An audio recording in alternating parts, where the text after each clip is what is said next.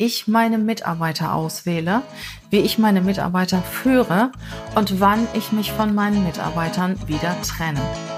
Hab viel Spaß mit dieser Folge und nimm ganz viel mit. Bis gleich.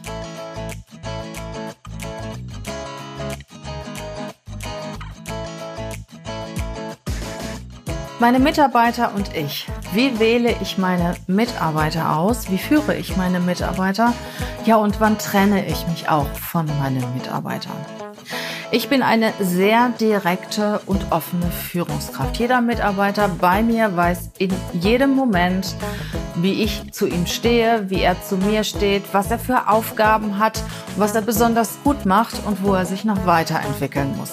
Also ich führe eine sehr, sehr offene Kommunikation. Wir führen regelmäßig Gespräche und jeder Mitarbeiter weiß, woran er ist. Worauf achte ich, wenn ich Mitarbeiter einstelle? Das Wichtigste, worauf ich achte, sind seine Werte oder ihre Werte. Passt diese Person in mein Unternehmen? Passt er oder sie in das Team? Und hierbei steht wirklich für mich an absolut oberster Stelle, brennt diese Person für die Aufgabe? Kann diese Person sich für uns, für das Unternehmen, für unsere Dienstleistungen begeistern? Wie steht, wieso kommt diese Person darauf, bei uns zu arbeiten? Das ist eine der wichtigsten Fragen, die ich stelle. Warum möchtest du bei uns arbeiten? Und wenn ich dann irgend sowas gehöre wie, na ja, sie sind nur drei Kilometer von meinem Wohnort entfernt oder sie haben so eine tolle Lage direkt am Rhein oder ich gehe mal davon aus, ich kann mich hier super weiterentwickeln, vergiss es. Ich möchte gerne hören, ich finde Ihre Produkte toll. Ich wollte immer schon in einer Personalberatung arbeiten. Ich habe mich über Sie erkundigt. Sie haben sehr gute Referenzen. Ich möchte Teil Ihres Teams sein. Ich möchte mit Ihnen, mit Ihrem Team zusammen wachsen. Ich liebe es, Menschen weiterzuentwickeln. Ich bin sehr empathisch. Ich kann auch schnell herausfinden, wie jemand tickt, was seine Stärken, was seine Lernfelder sind. Ich begeistere mich für Menschen und möchte Menschen in ihrer Karriere entwickeln. Das wäre zum Beispiel eine gute Antwort. Wenn ich danach frage, hm, was begeistert Sie an, denn hier an unserem Unternehmen? Und der Bewerber sagt mir dann, ja, Sie haben ein nettes Team sorry, aber wir sind hier nicht zum Spaß. Natürlich haben wir Spaß. Das ist selbstverständlich, dass unser Team zusammenarbeitet, dass unser Team Hand in Hand arbeitet. Sonst wäre es nicht mein Team.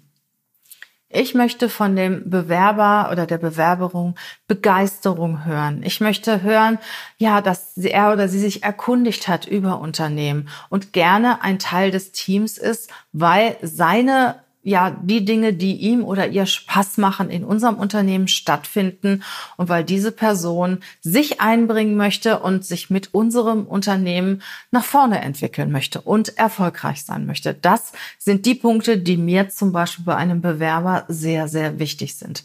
Eine der wichtigsten Fragen ist, warum möchten Sie bei uns arbeiten?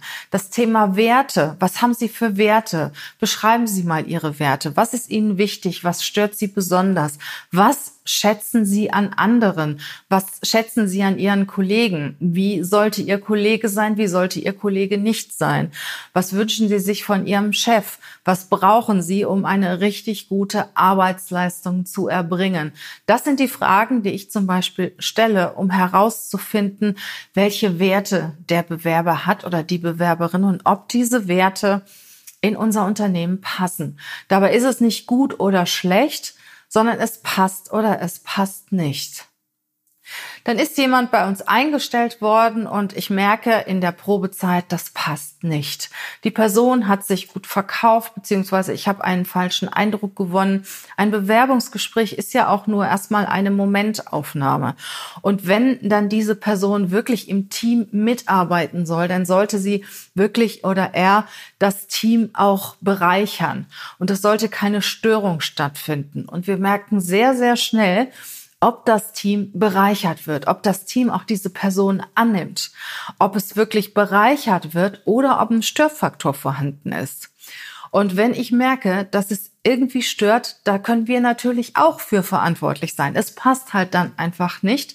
Dann führe ich natürlich auch Gespräche mit demjenigen, der neu angefangen hat Das mache ich sowieso sehr intensiv. Also wenn wir eine neue Person im Team haben, fast täglich frage ich, ist alles okay? Was hat dir heute besonders gut gefallen?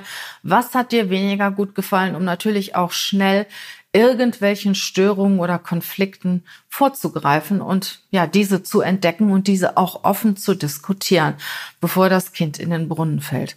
Nichtsdestotrotz wenn ich einige Mitarbeiter einstelle, kommt es immer dazu, dass wir uns auch von dem einen oder anderen trennen, der nicht ins Team passt. Ich bin da wirklich sehr, sehr konsequent. Wir sind ein kleines Team und wir merken das sehr, sehr schnell, wenn eine Person nicht passt. Und der Team Spirit, die Teamatmosphäre ist mir unheimlich wichtig, weil nur so können wir auch gemeinsam Erfolge erzielen. Es kommt auch vor, dass ein Kollege, eine Kollegin bei uns angefangen hat, auch über die Probezeit hinweg bei uns arbeitet. Wir haben jetzt auch so einen konkreten Fall von einem Kollegen, der ist schon ein bisschen länger bei uns. Ja, und dann flacht die Leistung auf einmal ab dann kommen Krankmeldungen, dann kommt er mal wieder eine Weile und dann kommt er mal wieder nicht und dann merke ich, irgendwas stimmt da nicht. So, und dann werden natürlich auch Gespräche geführt, aber nicht alles liegt am Unternehmen. Und eine Weile akzeptiere ich das natürlich auch, wenn jemand ein privates Thema hat, aber irgendwann geht das auch nicht mehr. Und wenn es sich nicht bessert, wir sind ein kleines Team, müssen wir uns einfach trennen. Mir ist es wichtig, mein Team sauber zu halten und jeder sollte dort arbeiten, wo er am besten hinpasst. Und meine Aufgabe als Führungskraft ist es, die Menschen auszuwählen, die in mein Unternehmen passen und mich von den Menschen zu trennen, die nicht in mein Unternehmen passen. Das Gleiche mache ich natürlich auch für meinen Kunden. Ich unterstütze meine Kunden, unsere Kunden, die besten Mitarbeiter für das Unternehmen, für das Team zu finden, weil es gibt nichts Schlimmeres und nichts Teureres, falsche Mitarbeiter im Team zu haben. Das kostet unheimlich viel Geld, die Leute einzuarbeiten, dann zu entlassen, dann wieder neu einzuarbeiten und lieber gibt man sich mehr Mühe bei der Auswahl der Mitarbeiter, so ist das Risiko natürlich wesentlich geringer, dass es nachher nicht passt. Und noch ein Tipp am Schluss, schau dir immer mal dein Team an. Wie bewertest du dein Team? Mach auch wirklich mal so ein, so ein Ranking für dich.